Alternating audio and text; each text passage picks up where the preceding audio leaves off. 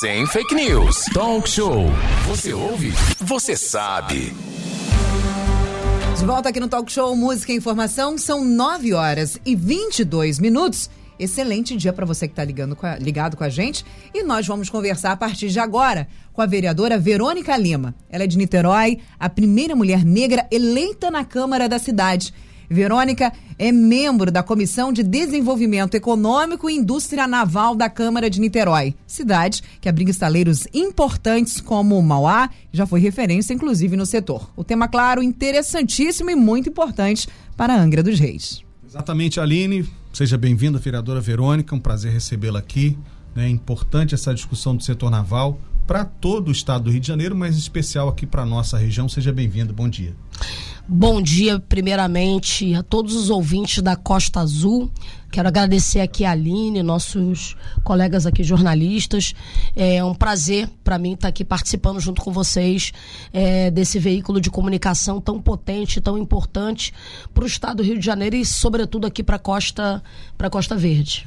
Bom, vereador, a sua assessoria enviou a nós o documento Propostas da Indústria Naval para as eleições de 2022. Nós estamos discutindo essa questão no Brasil. Né? Esse documento foi elaborado pelo Sindicato Patronal das Empresas do Setor, que é o Sinaval. Ali está descrita a importância do setor, não apenas para o Rio de Janeiro, mas para todo o país.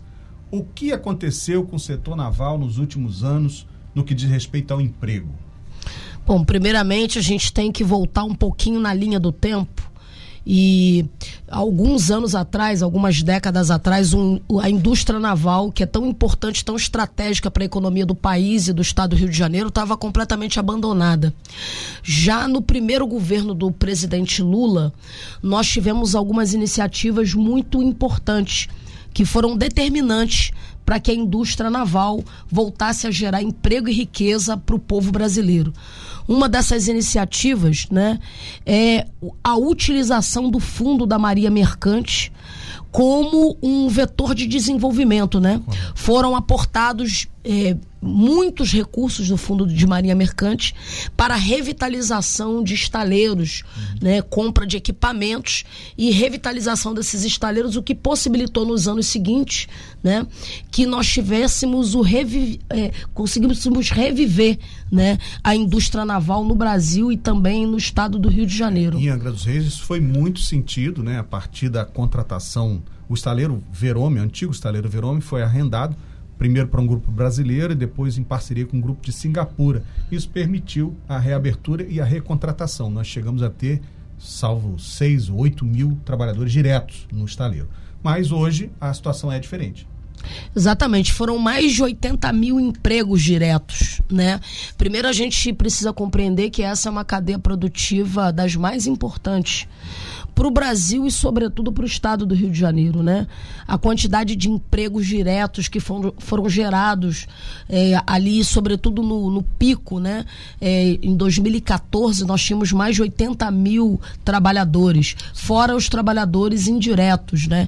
gente que trabalhava na indústria pesada para fornecimento de equipamentos e máquinas. Tem toda uma cadeia né? em torno do toda uma não é só o estaleiro, né? Exatamente, é uma cadeia produtiva do petróleo, do gás, que é muito importante para o estado do Rio de Janeiro.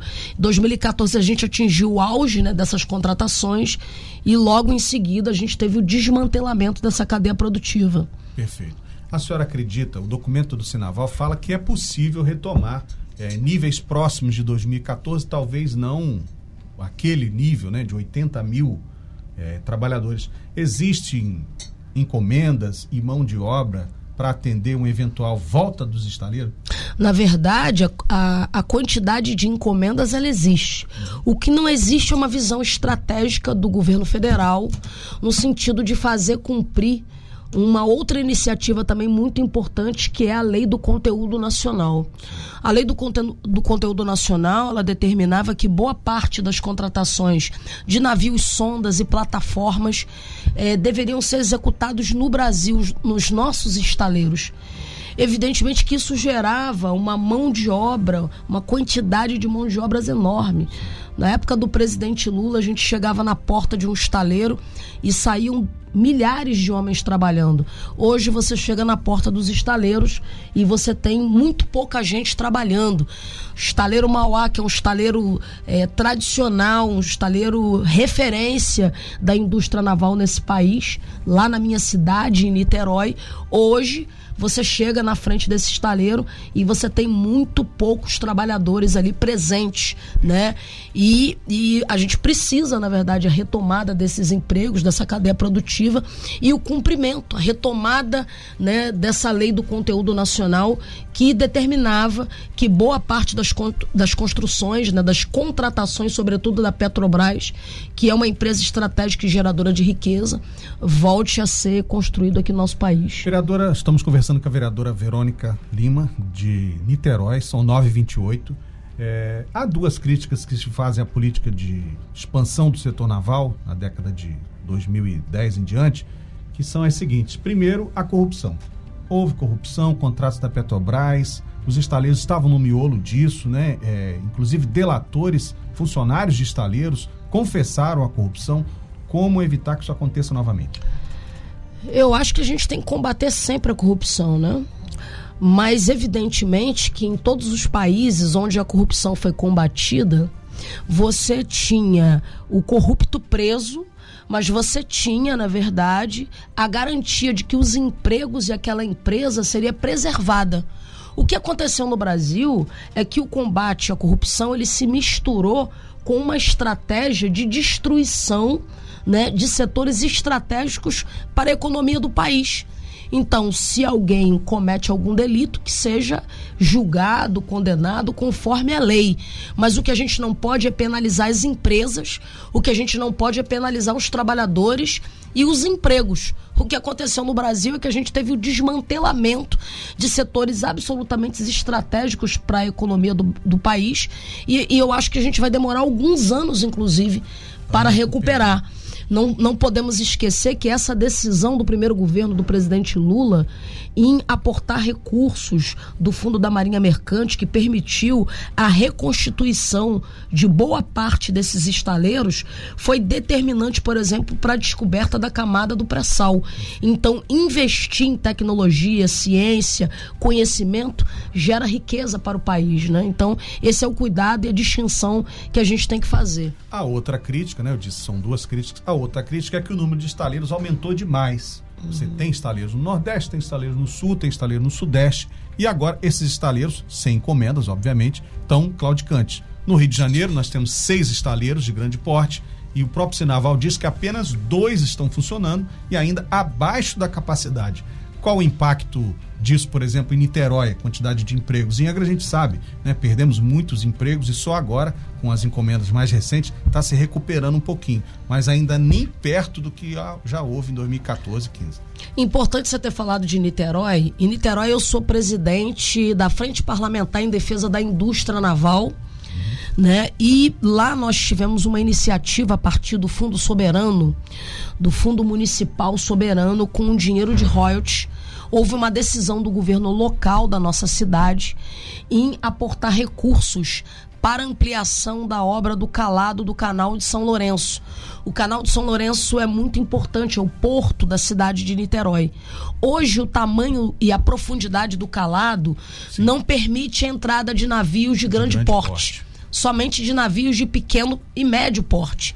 E isso é muito ruim, porque impede que a nossa indústria naval local da nossa cidade receba a contratação de grandes navios, né? Então, a, a prefeitura... A prefeitura é, tom, tomou a decisão de aportar cerca de 200 milhões do fundo municipal vindo de dinheiro de royalties para ampliação desse calado, o que vai dar maior competitividade, Mas por exemplo, quem nosso opera o porto? Quem opera esse, esse terminal? É, é uma ele empresa privada? É uma empresa privada. Então, a mas, prefeitura aportou recursos em prol da operação dessa empresa privada. É, mas isso vai gerar uma quantidade de empregos, impostos, uhum. que certamente em cerca de 8 a 10 anos a gente vai recuperar todo o investimento que a prefeitura fez Angra, naquele nós, espaço. Em Angra, desculpe interromper a senhora, em Angra nós temos um desafio semelhante que é o nosso porto. Nosso porto ele era um terminal de cargas e obviamente não tem mais carga, não tem linha de férrea, então ele virou um terminal de apoio offshore. E nós precisamos de um terceiro berço, né? precisamos de um berço um calado mais profundo para receber, inclusive transatlânticos e a navegação de turismo, mas a empresa que atua é, não tem recurso ou não tem interesse de fazer isso nesse momento. Talvez seja um caminho, né? Exatamente. Por exemplo, nós recebemos no estado do Rio de Janeiro é, cerca de 14 bilhões da venda da SEDAI. É, eu acho triste que o estado do Rio de Janeiro, com tantos desafios que nós temos hoje, a gente não investir de maneira sustentável, não ter um planejamento estratégico para o estado do Rio de Janeiro, para que esse recurso que é um patrimônio do nosso povo, não seja gasto apenas em obra de asfalto. Você imagina, você vai lá, faz um asfalto, o asfalto acaba e você aporta. O dinheiro acaba. O dinheiro acaba.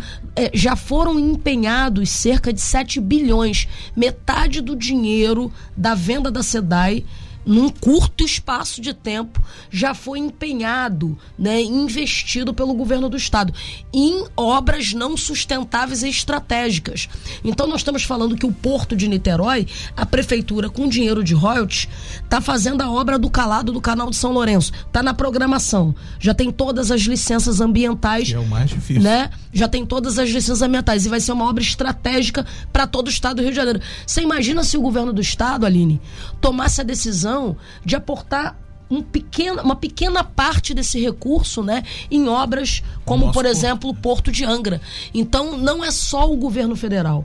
Os governos locais e, sobretudo, o governo estadual também hoje, na realidade de hoje, dispõe de recursos que ele está preferindo investir em obras que, na minha opinião, não são estratégicas para o estado do Rio de Janeiro. Inclusive, o Talk Show fez uma série de entrevistas na pré-campanha ouvimos alguns pré-candidatos da época a governador de estado e o diagnóstico deles é o seguinte: é que se o Estado não gerir bem os recursos da SEDAI agora, nós temos uma crise contratada mais à frente, porque não tem outra SEDAI para vender. É, o que, que a senhora acha disso?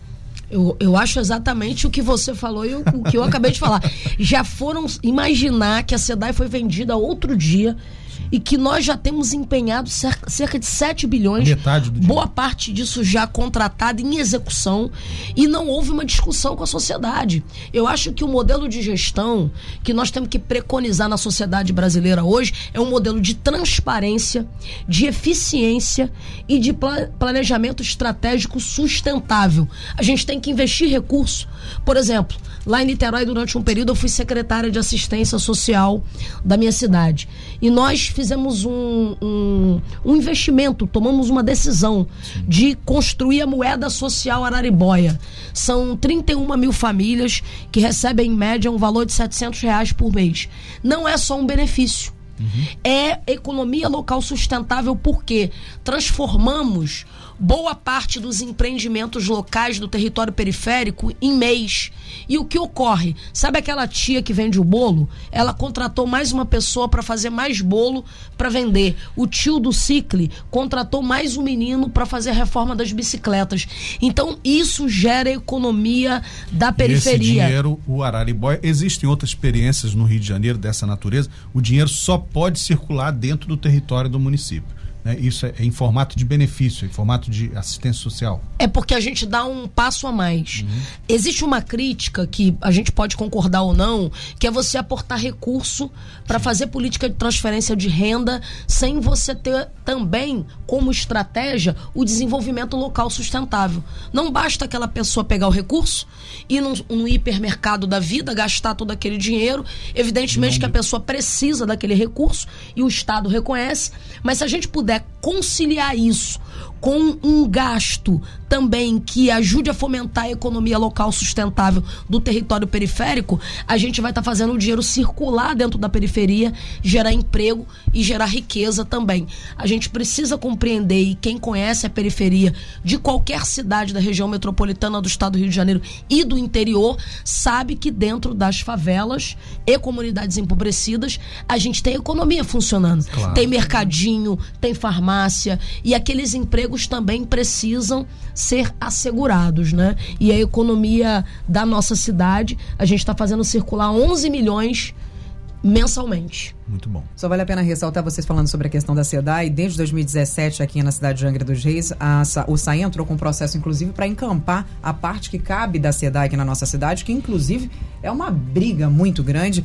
A, a, o SAI vem, inclusive, fazendo muito do trabalho que deveria ser feito da SEDAI, manutenção, está chegando junto. Então, desde 2017, existe esse processo na justiça para que o SAI encampe né, tome posse do trabalho, essa pequena parte da SEDAI aqui na nossa cidade que hoje causa transtornos porque não faz um nem faz o outro. E é curioso porque o contrato de concessão de Angra com a SEDAI já está vencido há mais de 20 anos. Ele foi feito por 50 anos, já venceu há mais de 20 anos e mesmo assim é, continua em vigor a SEDAI. E o município de Angra dos Reis optou por não vender essa parte, optou por não uhum. é, incluir o seu serviço autônomo de água e esgoto na possível concessão da SEDAI. É um dos poucos municípios do estado que ficou fora da venda da SEDAI. E mesmo assim a gente convive com esse sistema misto. A água pertence e é administrada pela SEDAI, mas a distribuição é feita pelo Serviço Autônomo de Água e Esgoto de Angra. Na verdade, já há alguns anos, vários municípios optaram por esse modelo de PPP, que é a parceria público-privada.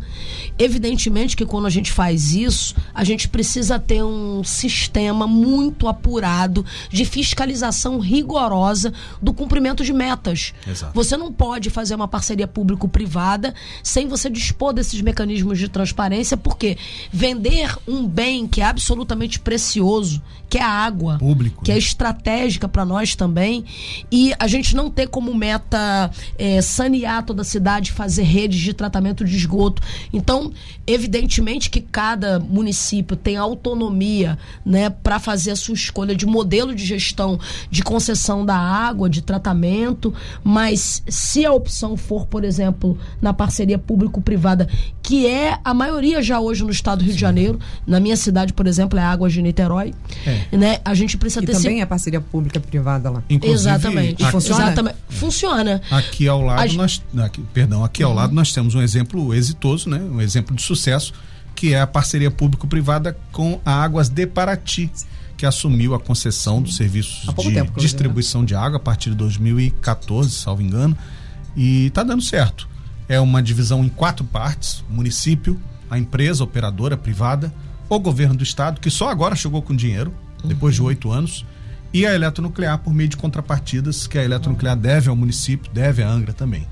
Eles optaram por fazer essa concessão lá por meio de parceria e já construíram várias estações de tratamento de água e agora estão avançando fortemente na tratamento de esgoto, construindo rede, construindo estação de tratamento, é possível que em Paraty, nos próximos dois ou três anos, nós tenhamos mais de 80% do esgoto captado e tratado. Então, lá em Niterói, a gente conseguiu cumprir as metas que estavam colocadas no primeiro e no segundo ciclo, que é levar saneamento básico para mais de 90% da população da cidade. Positivo. E também ter as ETs, né, que são as, as redes né, de tratamento de, de esgoto que para nós era muito importante. A gente conseguiu lá cumprir as metas, mas é, criando né, mecanismos de controle e de fiscalização bem rigorosos. Né? Muito bem, 9h41, estamos conversando com a vereadora Verônica Lima, de Niterói, primeira mulher negra eleita para a Câmara da cidade e é, líder da Frente em Defesa do Setor Naval no município de Niterói. Nós estamos ao vivo com a nossa vereadora Verônica, lá de Niterói, está aqui junto com a gente. E a partir de agora, uma pauta bem importante, né, Valente? Isso mesmo. Vereadora, a senhora é a primeira mulher negra eleita vereadora em Niterói e parece, eu até destaquei isso na pré-pauta, assim, parece inacreditável, né, que uma cidade como Niterói, que é uma cidade moderna, uma cidade que se diz cosmopolita e tal, é, não tenha prestado atenção ou eleito mulher negra antes. Qual a avaliação que a senhora faz da sua própria eleição? Valente, é, Niterói, como você colocou aqui, é uma cidade que existe há mais de 400 anos, uma das cidades mais antigas do país, com uma Câmara de Vereadores que também existe há mais de 200 anos e acabou acontecendo de ter sido eu a primeira mulher negra vereadora na história da cidade temos um histórico de poucas mulheres, de modo geral, é, participando dos espaços de poder na sociedade brasileira, o que é inaceitável. Nós somos maioria na sociedade, isso não se refletir nos espaços de poder, eu penso que é uma distorção da própria democracia. Nos últimos anos, a gente vem lutando muito, porque nós temos as nossas pautas, nós temos as nossas questões, né? Então, como que a gente vai poder fazer fala sobre a importância da saúde das mulheres um homem não vai ser proprietário dessa fala porque não é uma realidade que ele vivencia. Conhecimento de causa, né? Exatamente. Nós mulheres, né, negras, por exemplo, que estamos no topo das desigualdades no Brasil e no mundo, temos sofrido muito com, por exemplo, a questão do déficit habitacional. O estado do Rio de Janeiro tem um déficit habitacional de mais de meio milhão de moradias e mulheres empobrecidas estão nessas moradias insalubres, né? Então, seja na pauta da, da habitação, seja na pauta da saúde, seja na pauta da questão da geração do emprego, do acesso ao conhecimento, da educação, nós precisamos ter mulheres, né? Para estar representando a nossa pauta dentro do parlamento brasileiro. Então, a gente não vai conseguir fazer isso e não vai conseguir ter democracia efetiva nesse país se não tiver mulher, né? Vereadora, houve uma fala que trouxe, trouxe uma grande discussão no Brasil nos últimos meses falando sobre a mulher negra e pobre, ela é mais vulnerável, né? Isso causou aí uh, uh, várias discussões em vários setores, muita gente concorda, muita gente não concorda. Uh, você concorda com isso? As mulheres negras e, e mais empobrecidas, elas são sim mais vulneráveis, mas digamos que vulneráveis, essa é a palavra correta, vulneráveis, elas sofrem mais?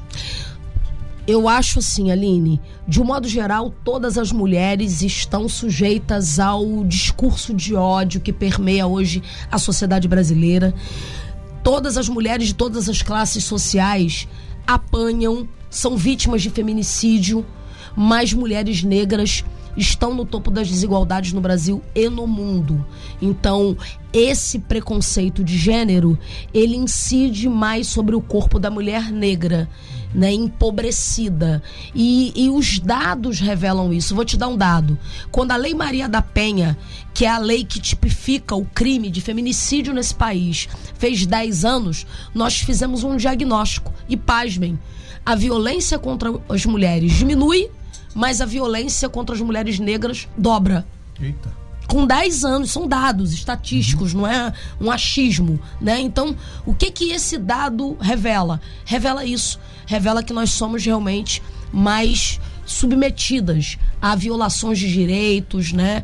É, somos apartadas, né, da possibilidade de ascensão econômica e educacional. Então, isso é uma realidade. Vereadora, a senhora criou em Niterói, já aprovou o primeiro estatuto da pessoa gestante no país, né? No Brasil inteiro é a única cidade que possui esse estatuto que garante direitos e também o combate à violência obstétrica, que é outra coisa a qual as mulheres são submetidas o que é que diz esse estatuto? Ele pode ser replica, replicado em outras cidades? Eu espero que ele seja replicado. Eu tenho várias leis em Niterói que foram replicadas, inclusive na capital. O estatuto da pessoa gestante, ele é muito importante porque ele é um instrumento que nós construímos a muitas mãos. Nós ouvimos profissionais de saúde, é, pessoas gestantes, é, construímos de maneira coletiva esse instrumento, que é um instrumento também de emancipação das mulheres, para que a gente tenha parto humanizado, para que a gente tenha acesso às informações, é, para que a gente tenha acolhimento dessas pessoas gestantes dentro da rede privada e da rede pública. Nós, mulheres, estamos é, vulneráveis e submetidas à violência até na hora do parto. Vocês vejam o que ac acabou de acontecer há poucas semanas atrás de uma mulher parindo ser vítima de estupro dentro da sala de parto. Então, nós precisamos criar também uma cultura, né? E essa cultura é a cultura das, das mulheres se apropriarem de seus direitos.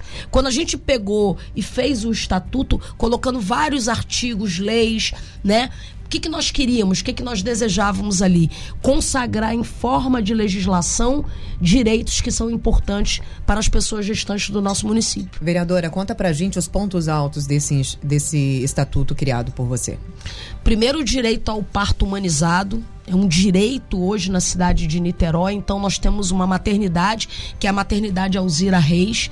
É, os profissionais, eles são preparados, eles têm capacitação permanente dentro da rede para acolher as mulheres, né, tratá-las e garantir a elas um parto humanizado. Por que, que o parto humanizado ele é muito importante? Porque para algumas pessoas gestantes, o parto é, e todo o processo de gestação às vezes se transforma em algo é, violento, traumático, né? traumático. E esse momento não pode se tornar um, um momento violento para a mulher, né? Isso, isso a gente garante ali na. Tem fiscalização, nosso... prevê fiscalização ou, ou algo em que as mulheres possam se agarrar no caso de descumprimento? Claro, então, o que a gente vem fazendo agora de maneira permanente também é o investimento na capacitação da rede de saúde da cidade de Niterói. Uhum. Da rede de atenção básica, que é a porta de entrada das pessoas gestantes, até a alta complexidade, que é a hora em que a mulher vai parir, né? Então, essa capacitação para o acolhimento também é muito importante e deixar a mulher decidir, inclusive, de que forma que ela deseja ter o seu filho. A prefeitura disponibiliza então, o parto humanizado, Estado a cesariana. Então, tudo isso vai ficando disponível e a mulher se apropria, porque muitas vezes a mulher quer ter, por exemplo, um, parto humanizado ou parto normal e é retirado dela essa possibilidade. Então, esse acompanhamento é ele famoso, é muito importante. Você está no SUS, você não pode escolher, né? É, é, é, o que tiver. É contra a violência obstétrica, né? Então, assim, é, é, mulheres são costumeiramente vítimas de violência obstétrica e a gente precisa entender que essa violência também precisa ser combatida. É, de todos os tipos, né? Usos de instrumentos, por exemplo, o fósseps, que é um deles, que inclusive é uma, é uma, uma discussão muito grande, né? Ah, os cortes vaginais também feitos na hora do parto natural, são coisas que muitas mulheres, muitas artistas, inclusive, levantaram essas bandeiras nas redes sociais, trazendo uma discussão sobre o que é permitido e o que não é, até porque a mulher está ali no estado extremo de vulnerabilidade e muitos atendimentos pelo SUS, por exemplo, não é permitido a presença de um acompanhante na hora do parto. Isso muda também no, instituto, no estatuto? Nós garantimos a presença de um acompanhante, a escolha da, da, da, da partuinte. Isso eu acho que também é um instrumento importante que a gente reforçou na nossa lei. Queria fazer um breve comentário, se vocês me permitirem. É, eu sou a vereadora recordista na aprovação de leis protetivas para as mulheres. Lá a gente aprovou diretrizes para acolhimento a mulheres vítimas de violência. Porque, na verdade, você vai construindo um arcabouço legislativo e uma lei vai tabelando com a outra. E a gente vai reforçando a política pública, que precisa ser precisa, né? sobretudo para os mais vulneráveis, as mais vulneráveis. O Diretrizes para Acolhimento a Mulheres Vítimas de Violência determina que mulheres com medida protetiva elas têm um aluguel social de R$ 1.100 durante seis meses, mais seis renováveis quando ela tem uma medida protetiva na mão vítima de violência. E a gente então, discutiu isso aqui é uma lei mesmo. esse mês, né? Estamos Sim. no agosto de Lais, a Sim. gente discutiu isso esse mês com a Patrulha Maria da Penha, a ausência, a falta que faz essa proteção Salsinho. financeira. Né? Não basta só retirar a mulher do local onde ela é passiva de violência, não basta protegê-la naquele ambiente, é preciso um um instrumento financeiro, né, é. Aline? A Cabo Bonac, fala nisso, né? Um grande abraço para Cabo Bonac e para todos aí pertencentes à Patrulha Maria da Penha aqui na nossa cidade. Um beijo para as meninas que fazem um trabalho incrível. Conversávamos com ela aqui no nosso estúdio. Ela disse que, infelizmente, aqui na nossa cidade não existe esse apadrinhamento, vamos dizer assim, né? De ter uma estabilidade financeira, até porque sabemos que muitas dessas mulheres não deixam seus lares por falta da estabilidade financeira. Imagina, eu vou sair de casa meus filhos vão se vão, vão comer como? Como é que eu vou sustentar essas crianças, sendo que o provedor das finanças da minha residência é o meu marido, que muitas das vezes é o agressor? Isso às vezes inibe até a denúncia, né? mulher não denuncia, ela, ela se, se vê vítima disso. Em Angra existe, é bom que se diga, o aluguel social, Sim. mas não é com este objetivo. A mulher vítima de violência pode até ser incluída no aluguel social, mas o benefício não é para isso. É diferente de Niterói. É diferente de Niterói. E a gente toma todos os cuidados, tá? Então a mulher tem que estar com medida protetiva, tem que ter feito a denúncia, não pode retirar. E tem uma equipe multidisciplinar que faz a visita e o acolhimento a essa mulher, verifica suas condições econômicas e aí disponibi- disponibiliza o aporte. Vereadora, essa, inclusive, é a opinião dos nossos ouvintes que estão mandando pra gente. Essa é uma lei que poderia ser copiada aqui na nossa cidade. Tivemos nos últimos meses um aumento na violência contra as mulheres aqui em Angra dos Reis. Isso seria importantíssimo. Uma pergunta que eu gostaria de fazer à senhora: quantas são as vereadoras na Câmara onde você é vereadora hoje? É, temos eu e mais uma, que é uma mulher trans. É, a primeira mulher trans também vereadora da cidade e eu. Somos duas. Isso, são em quantos 21. vereadores? Isso. Você poderia passar a receita pra gente de tantas leis aprovadas, principalmente voltadas para, para o benefício, as leis que pegaram e para as mulheres, porque nós, eu sinto um, um, um pouco de inveja, digamos assim, por, de ter tantas leis aprovadas aqui. A gente vê os nossos vereadores tentando aprovar as leis, tentando, tentando, tentando, não conseguem aprovar as leis, principalmente que beneficiem as mulheres, tendo em vista um aumento gigantesco no número de mulheres que estão sendo assassinadas, agredidas aqui na nossa cidade. Você pode passar a receita do bolo pra gente? Aline, a primeira coisa e a mais importante é, que você falou é a gente reconstruir também uma cultura de paz e, e combater o discurso de ódio que legitima a violência contra todas as mulheres. Como eu falei, mulheres de todas as raças, de todos os credos e de todas as classes sociais nesse país são vítimas de feminicídio. É muito duro você abrir as páginas dos jornais e você ver todos os dias mulheres sendo assassinadas no Brasil inteiro por conta de uma concepção que é o machismo. O que faz um homem matar uma mulher é, é, é, é uma visão de mundo em que ele acha que é proprietário do corpo da mulher. posse e é tem. posse, né? Então, assim, isso precisa ser combatido na sociedade, né? Mas as leis que a gente aprovou lá em Niterói é, não foi um caminho fácil e continua não sendo.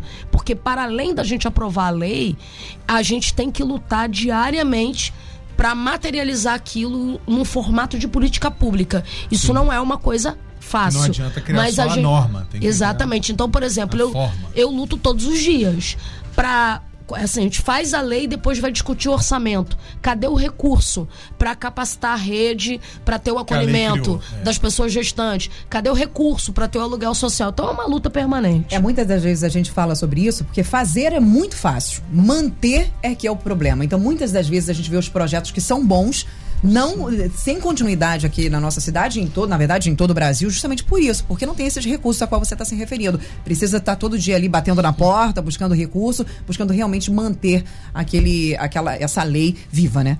Eu- uma concepção que eu tenho de parlamentar, Aline, é o bom parlamentar, a boa parlamentar é aquela que luta por suas leis e por leis que já, já existem. O Brasil é um país que a Constituição é boa. Eles estão destruindo a Constituição do nosso país, mas foi uma boa Constituição, uma boa Carta Magna, a de 1988. E a gente tem uma legislação no estado do Rio de Janeiro muito assertiva para a proteção das mulheres, para a proteção da nossa juventude, do meio ambiente, é, faz parte também do trabalho da parlamentar pegar aquilo que já existe e materializar em política pública, não só as minhas leis. Eu não luto só pela aplicação das minhas leis. Eu fiscalizo também a execução das leis, boas leis, que vieram antes de mim. Claro. Antes de mim também teve gente que fez coisa boa. Então É, a gente tem que. É, é uma batalha, é um trabalho de continuidade, como você colocou. A gente não vai ter política pública, o Estado cumprindo o seu papel, se a gente não tiver essa visão de sociedade. Muito bem, Aline. Não quero não. Vereadora Verônica, são Deixa ela aqui mais alguns dias. 9h58. Ou então você volta mais vezes? São Volto, 9h58. se me convidar, eu volto. até fiquei aqui à parte, deixei vocês conversarem, porque é o ambiente feminino que tem que Vereadora, dominar. hoje ele já disse aqui que, segundo uma estatística brasileira, nós mulheres gastamos mais no cartão de crédito. Então você já viu que ele Não, já eu tá não meio. disse isso. Eu Disse, disse com todas as letras. É que Se a gente ficar a nervosa, é um maioria, problema. Não, o que eu disse é que a maioria dos endividados no Brasil são mulheres. Absurdo. E, e muitas delas estão se endividando para o básico. A comida, o gás, a energia elétrica. Verdade. né? É, isso é uma verdade. Só que a Aline se doeu porque ela faz compras de supérfluos e quer colocar isso na mesma conta, não é. Olha que absurdo, gente. A calúnia. Vereadora, final de semana com a calúnia. Muito obrigado pela tua presença aqui no Talk Show. Prazer enorme. Desejo sucesso à senhora. E aí as suas despedidas rapidamente, porque já são quase 10 horas. Antes da, da senhora ir embora, eu preciso ressaltar que os nossos ouvintes gostaram muito da entrevista, pediram que você viesse mais vezes, estão gostando muito da, da, da maneira como você se posicionou, das leis que você, você apresentou pra gente aqui, que Sim. foi realmente muito importante saber que tem pessoas que lutam por isso, que estão conquistando. Porque além de lutar, é importantíssimo também a gente consiga concretamente ter algo bom disso tudo. Então, parabéns a você, obrigado aos nossos ouvintes por estarem acompanhando e dando esse feedback também das entrevistas. Quero agradecer a Costa Azul FM, quero agradecer a Aline Valente pelo convite de estar aqui com vocês. Pedir para vocês me seguirem na minha rede social, Instagram, Verônica Lima underline V. Lá tem todas as minhas leis e todas as lutas que a gente trava em defesa do povo do estado do Rio de Janeiro. Foi um prazer estar aqui com vocês. Igualmente, volte mais vezes.